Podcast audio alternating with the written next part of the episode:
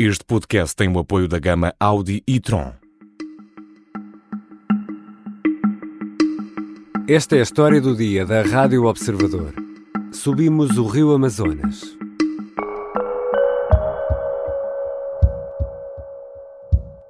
Dois terços de todo o território brasileiro permanecem com vegetação nativa, que se encontra exatamente como estava quando o Brasil foi descoberto em 1500. Há menos de um mês, Jair Bolsonaro fazia este ponto de situação na Assembleia Geral da ONU, em Nova Iorque.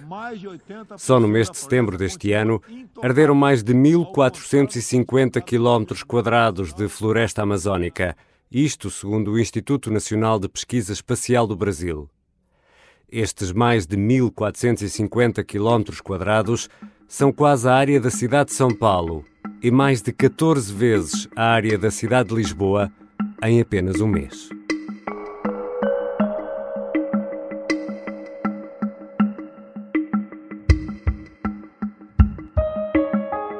Apesar de anos e anos de promessas, a floresta amazónica, o pulmão do planeta, tem sido devastada e as populações indígenas são empurradas para perto das grandes cidades. A floresta e as populações indígenas estão a perder terreno para o cimento e para os garimpeiros. Neste episódio, subimos o rio Amazonas, onde estiveram os enviados especiais do Observador ao Brasil, João Porfírio e Carlos Diogo Santos. Eu sou o Ricardo Conceição e esta é a história do dia.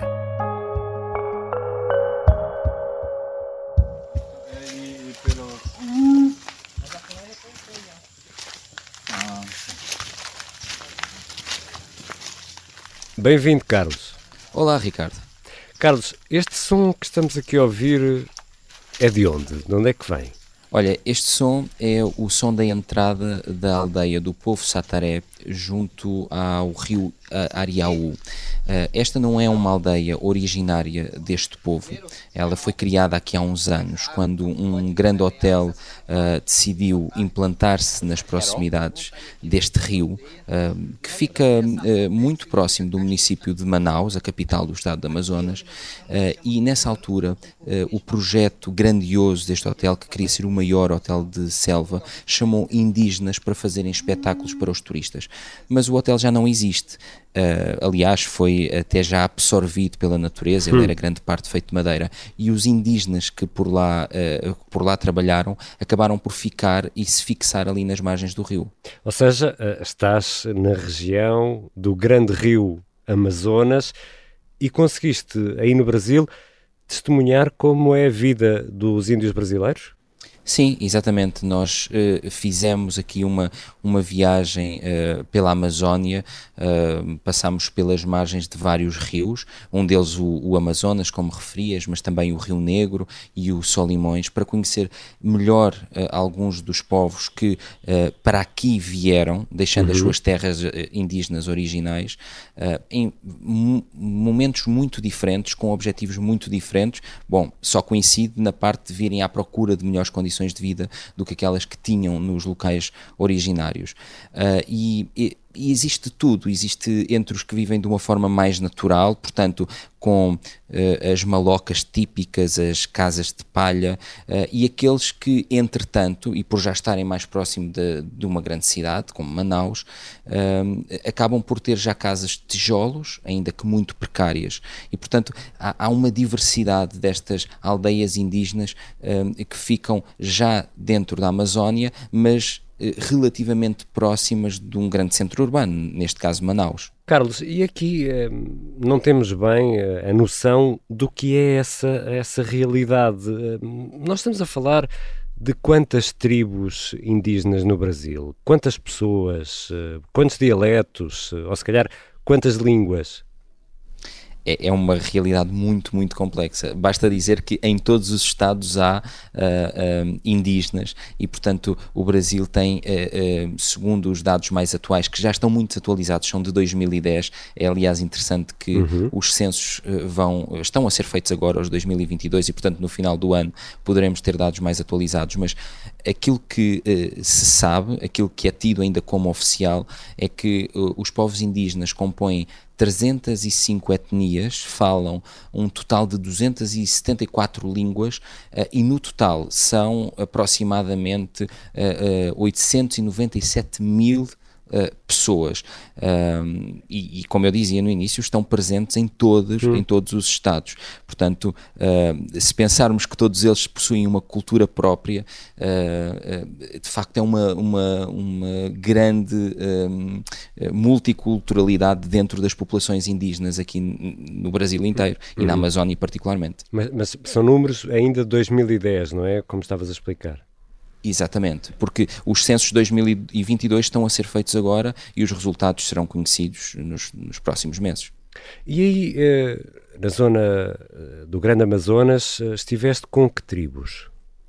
Olha, sobretudo com os Apurinã, que são uma, uh, um, indígenas que vêm do rio Purus, uh, também com os Yucuru e com os Sateré. Como eu disse, nenhum deles está na sua localização originária, estão em localizações que outrora foram de, outras, de outros povos, uh, mas os povos com quem nós estivemos agora são estes, que têm agora aldeias nesta região. Agora, quanto tempo, por exemplo, você não vai a Manaus? Hum, vai fazer um ano, acho que já. E é bem aí. né? Mas acho que aqui na, na outra Argentina aqui, ó, vende também negócio de rancho, né? Negócio de açúcar, café, tudo vende aí. E como estavas a explicar, vivem nessas uh, aldeias, uh, vão muitas vezes à cidade grande da região que é Manaus?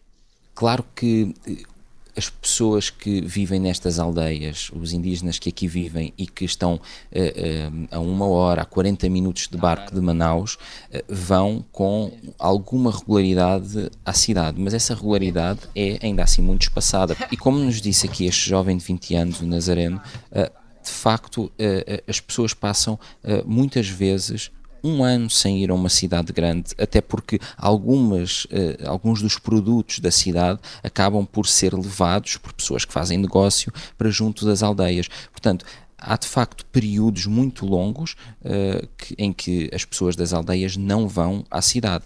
Obviamente que uma vez por ano, eh, uma vez de dois em dois anos, alguns casos uma vez por mês, porque eh, em algumas aldeias os indígenas recebem apoios do Estado e, portanto, quando recebem eh, esse apoio têm de se deslocar à cidade, mas é quase sempre por necessidade.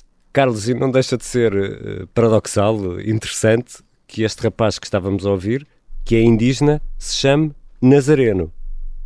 É verdade, esse é um nome português e católico, mas é também uh, importante realçar aqui uma coisa, que além deste nome de registro uh, civil, digamos assim, todos os indígenas têm também um nome indígena, ou seja, Nazareno há de ter também, e tem naturalmente, o uhum. seu nome indígena, o nome pelo qual é conhecido na sua aldeia. Um, além disso, Nazareno tem como último nome Yucuru, que é o nome do seu povo. Uhum. Portanto, ele apresenta-se como Nazareno Yucuru, é o nome em português, fazendo ressalva ao nome de, tribo, do povo dele, mas ele, além disso, tem também um primeiro nome na língua uh, uh, indígena e, e, e, pelo qual é conhecido na aldeia. E, e essas crianças indígenas vão à escola, à escola regular, chamemos-lhe assim? Sim, também aqui temos vários modelos há alguns povos, como por exemplo os Sateré, onde eh, dentro da própria aldeia existe um espaço que é uma espécie de escola improvisada, em que um dos elementos de, da aldeia, neste caso dos Sateré, é a própria eh, cacique que dá aulas aos mais novos. Mas estamos a falar de aulas de aprender as letras e de eh, juntar algumas palavras, não mais que isto. Uh, e depois temos casos de aldeias, como acontece com os, os Apurinã, e com os Yukuru, em que as crianças uh, vão a uma escola uh, do Ministério da Educação uh, brasileiro, em que seguem os conteúdos programáticos de qualquer aluno e em que os professores não indígenas Uh, seguem uh, também eles, portanto, todo o processo de seleção. Alguns deles vivem em regiões muito próximas e, como são regiões ribeirinhas, é muito interessante também o transporte, porque tanto as crianças como os professores chegam de barco. Hum. Já voltamos à conversa com o jornalista Carlos Diogo Santos. Vamos falar sobre a forma como os índios no Brasil estão a ser empurrados para fora dos seus terrenos ancestrais.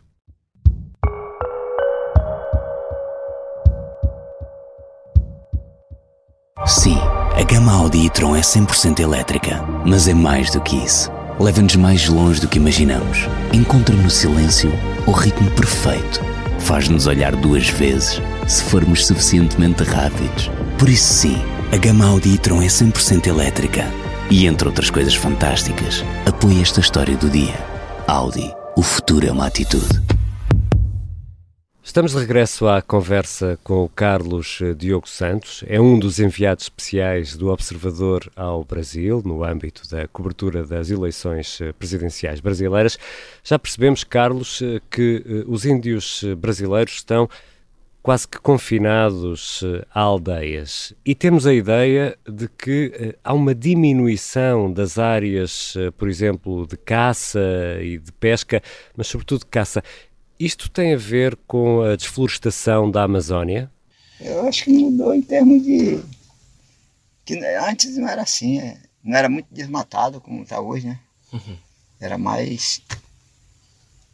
era mais fechado tem tudo a ver com isso. Obviamente que uh, aquilo que nós percebemos é que para onde quer que um indígena uh, uh, fuja, ele vai sempre encontrar problemas.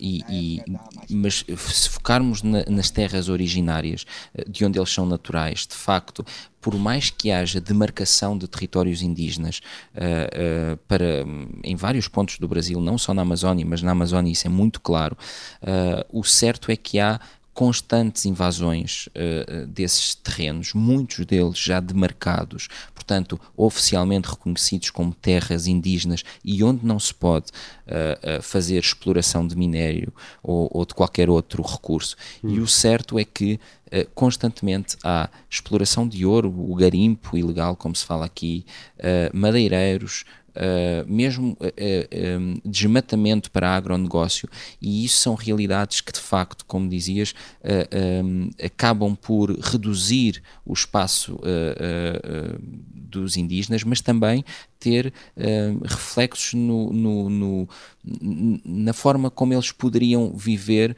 uh, porque ficam com menos caça, uh, os rios ficam poluídos, nomeadamente com a extração do ouro, uhum. e portanto tudo, tudo está ligado com a desflorestação. Porque isso, Carlos, é, é, é outro problema, quer dizer, não estamos a falar apenas da madeira, há também uma, uma espécie de corrida ao ouro Exatamente, há uma, uma grande corrida ao ouro. Esse é, aliás, um problema uh, aqui no Brasil. Uh, tem, tem, tem, até marcado a, a, a campanha uh, presidencial, porque o, o, atual presidente até se tem mostrado a favor de uma regularização do, do garimpo, da exploração do ouro dentro das terras demarcadas. e, portanto, é, é, um assunto muito, muito importante e, e, e que está na ordem do dia aqui. Aí vem aquele que chama fofoca, né? Aí só, quando você acha, todo mundo encosta do lado aqui e vai te expulsando e vai dar até bala. Entre, entre garimpeiros. Estamos a ouvir aqui um garimpeiro. Quem é este homem? Sim, uh, Alain uh, é um, um homem que durante muitos anos uh, foi, portanto, garimpeiro. ele explorava o ouro em regiões da Amazónia um, em algumas áreas demarcadas. Eu e o João consideramos que era relevante ouvir também este lado, não é?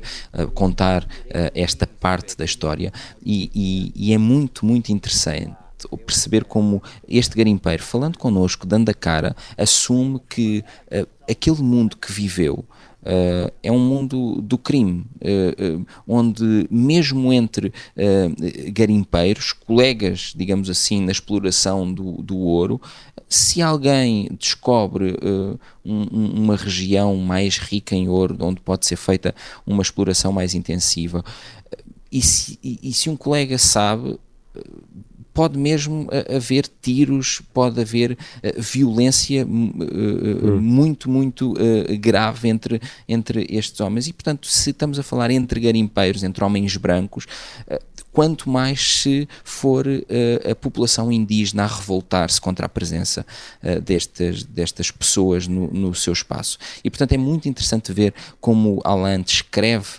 uh, a realidade destas pessoas armadas um, e que um, acabam por viver na ilegalidade. E destaca aqui uma coisa, que é, ele no final da conversa dizia-nos que esperava em breve poder voltar à vida de garimpeiro. E, portanto, temos aqui esta, esta questão entre pessoas que precisam também de, de dinheiro para sobreviver, que se habituaram à exploração ilegal e que vivem num mundo sem, sem leis.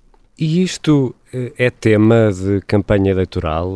Há diversas acusações de permissividade por parte do presidente Bolsonaro em relação à desflorestação na Amazónia, por exemplo. Sim, eu aliás antecipei ali um pouco quando fiz uma, uma referência a isso. Totalmente. O, o atual presidente tem-se mostrado muito favorável, como eu fazia referência, a um, à ideia de permitir que dentro da terra indígena, da terra demarcada como sendo área uh, para os indígenas, um, ehm, se pudesse uh, uh, explorar uh, uh, o ouro. Uh, e o que é interessante é que dentro das aldeias onde nós passamos, a, bipolarização política do país é assumida. Hum. Uh, as populações indígenas têm uma, uma posição, na maioria das vezes, uh, e Uh, mesmo quando, porque há uma realidade junto a algumas aldeias de igrejas evangélicas que se foram fixando, hum. e mesmo quando uh, uh, isso acontece, mesmo quando há alguma indicação de algum pastor para votar em A ou em B, é muito interessante como os indígenas não estão desligados do mundo real e têm a sua posição, e muitos deles dizem: Não, não, eu não vou seguir. Podem dizer que eu vou para o inferno se eu não voto neste ou naquele. Eu vou fazer isto porque isto é o melhor para nós, é o melhor para o respeito da demarcação das nossas terras. Para, eh, portanto, é, é, muito interessante perceber como, mesmo dentro das aldeias, este assunto, que é um assunto político, está na ordem do dia, é uh, muito acompanhado. E as populações indígenas uh, também são permeáveis a outros fenómenos, como, por exemplo, a toxicodependência e o alcoolismo, não é? Sim, sobretudo aquelas aldeias que eu falava ainda há pouco estão às portas da cidade, não é? E portanto estes fenómenos e o que o homem branco pode levar para dentro é sempre um receio dentro destas, dentro destas aldeias. Eu fui para a cidade com uma branca, ela me levou para me estudar e eu fui ser doméstica para ela também, né? E há também relatos, como ouvimos aqui, de aproveitamento dessas fragilidades. Carlos, quem é esta mulher que estávamos a ouvir? Sim, esta mulher é Telma Taurepang. É, ela faz parte do povo Taurepang, é uma, uma hoje em dia é uma ativista, ela faz parte de vários movimentos, tem como bandeira a defesa dos direitos da mulher indígena, uh, já foi candidata a deputada, uh, é uma pessoa uh, com alguma influência, mas que conta ao observador aqui como é que ela própria, em criança, foi vítima desse aproveitamento uh, e, e, como é que a tradição acaba por expulsar, uh, por não querer seguir um casamento arranjado, e acabou entregue a uma família de brancos uh, para trabalhar e não recebia nada por isso. Carlos, se pudéssemos resumir esta vossa viagem, tua, Carlos Diogo Santos e do João Porfírio à Amazónia, dirias que encontraste uh, populações indígenas fragilizadas por uma pressão da vida moderna, daquilo que é a vida ocidental, uh, como a vivemos, e pouca preocupação em preservar essa, essa riqueza cultural e natural, é isso? Sem dúvida é uma pressão que muitos indígenas uh, acabam eles próprios por colocar uh, sobre si, sobretudo quando uh, se predispõem a aproximar-se da cidade em busca de melhores condições de vida. O problema é que essa aproximação acaba por ser uma viagem sem retorno, porque cria a dependência, expõe-nos a situações que apagam a sua cultura. Eu falava ainda há pouco de, das igrejas evangélicas uhum. que estão a proliferar junto a algumas aldeias e, portanto, uh, se por um lado uh, há uma aparência de melhores condições de vida mais próximos da cidade, em terras mais próximas da cidade, por outro, essa é, uh, como eu dizia, uma viagem sem retorno e que acaba por subverter crenças uh, e a cultura dos indígenas. Obrigado, Carlos. Obrigado.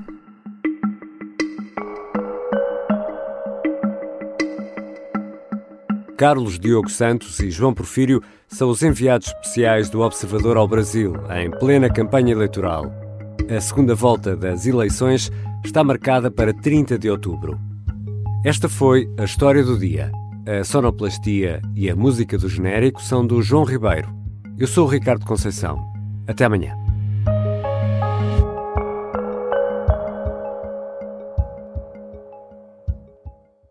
Este podcast tem o apoio da gama Audi e Tron.